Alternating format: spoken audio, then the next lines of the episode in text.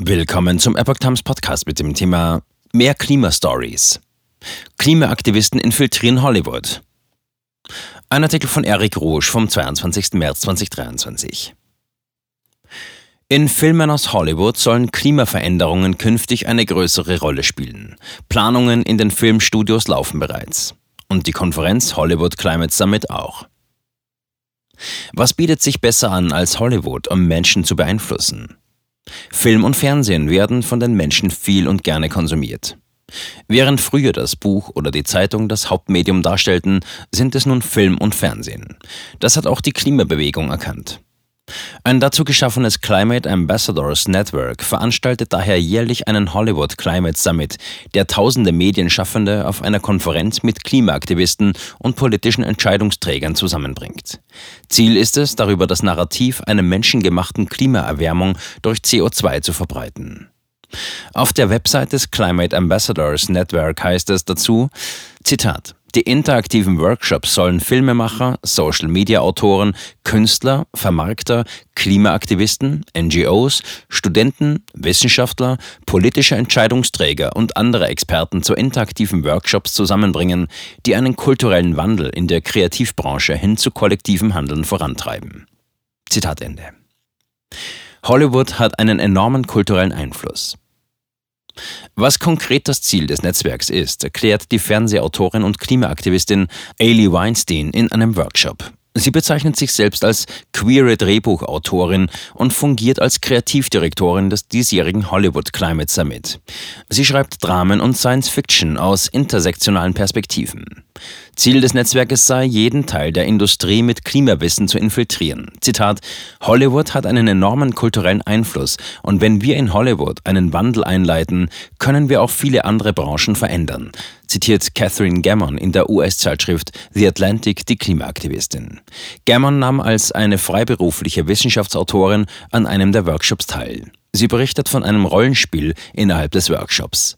Dort sollte sie versuchen, jemanden, der die Rolle eines Hauptverantwortlichen für eine Serienproduktion spielte, zu überzeugen, dass eine Figur in der Serie eine klimabezogene Geschichte braucht. Zitat, diese Figur braucht eine Hintergrundgeschichte und dass sie den Job wechselt, weil sie im Bereich der erneuerbaren Energien und nicht für einen Ölkonzern arbeiten will. Zitat Ende. Sie berichtet in ihrem Artikel über die US-Sitcom Will and Grace, die 1998 erstmals auf NBC ausgestrahlt wurde. Es war die erste populäre Sitcom mit zwei schwulen Hauptdarstellern. Auf ihrem Höhepunkt schalteten jede Woche rund 17,3 Millionen Menschen ihren Fernseher ein, um zwei erfolgreiche Männer als schwules Paar zu erleben. Eine Studie untersuchte 2006 die Einstellung zur Homosexualität.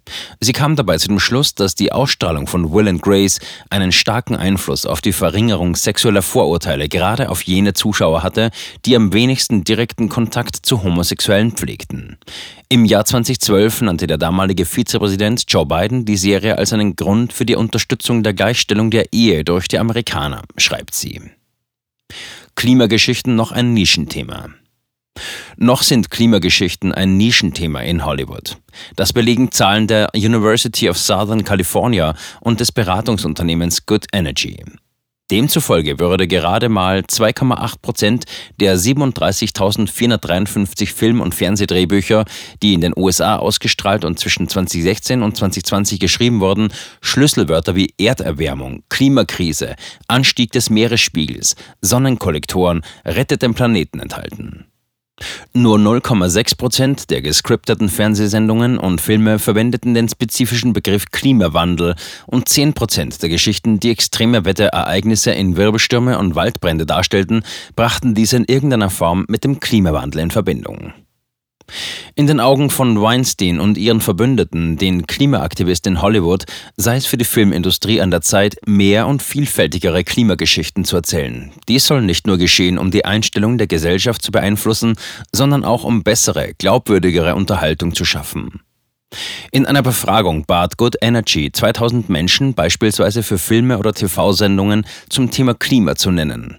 Die häufigsten Antworten waren der apokalyptische Film The Day After Tomorrow, der fast 20 Jahre alt ist, und 2012, in dem es eigentlich um das Ende der Welt geht, nicht um den Klimawandel. Der Klimabewegung in Hollywood schließen sich mittlerweile auch namhafte Schauspieler an, wie beispielsweise Tim Guiney, Homeland, Danny Glover, Lethal Weapon, Lee Rodriguez, Never Have I Ever und Colby Minifee, The Boys. Filme und TV-Serien klimafreundlich produzieren. In ihren Appellen zum Klimaschutz geht es den Stars nicht nur darum, dass Menschen der CO2-Reduktion und dem Klimawandel eine stärkere Bedeutung in ihrem Leben geben, sondern auch, wie man Filme und TV-Serien klimafreundlich produzieren kann. Mittlerweile gibt es Agenturen, die Drehbuchautoren dabei helfen, noch mehr Klimastories zu entwickeln. Eigens dazu wurde eine Art Leitfaden für Autoren entwickelt, wie man den Klimawandel in Drehbücher integrieren kann. Ein wichtiges Anliegen. Es sollen nicht immer nur apokalyptische Geschichten sein. So könnte zum Beispiel eine Liebeskomödie in einem Skigebiet spielen, dessen Geschäftsmodell wegen fehlenden Schnees nicht mehr funktioniert. Ein heißerer Sommer wiederum könnte die Müllentsorgung der Mafia belasten, berichtet der österreichische Express aus dem Leitfaden. Ein anderes Instrument sind Pitch-Wettbewerbe. Ein Pitch ist eine kurze verbale und in einigen Fällen visuelle Präsentation einer Idee für einen Film oder eine Fernsehserie. Bei einem Pitchfest, gesponsert von dem Medienunternehmen NBC Universal und der Filmproduktionsgesellschaft The Redford Center, werden die besten noch nicht produzierten Drehbücher zum Thema Klima in Film und Fernsehen ermittelt. Deren Autoren bringt man anschließend mit Hollywood-Managern, Produzenten, Agenten und oder Managern durch gezielte Einzelgespräche zusammen. An den Pitch-Meetings nahmen Führungskräfte aus 20 verschiedenen Unternehmen teil, darunter NBC Universal, Netflix, Sony Pictures, Fox Searchlight TV, Gotham Group und andere. Klimawandel bei den Streamingdiensten. Der Zuschauer darf also davon ausgehen, dass der Klimawandel schon bald auf den Leinwänden und bei den Streamingdiensten vermehrt Einzug hält. Bereits 2021 unterzeichneten zwölf der größten CEOs der britischen und irischen Unterhaltungsindustrie auf der internationalen Klimakonferenz in Glasgow eine Zusage zu Klimainhalten in ihren Produktionen. Und auch die Vertreter der großen US-Studios diskutieren bereits regelmäßig, wie man Nachhaltigkeit auf den Leinwänden und Bildschirmen besser darstellen kann.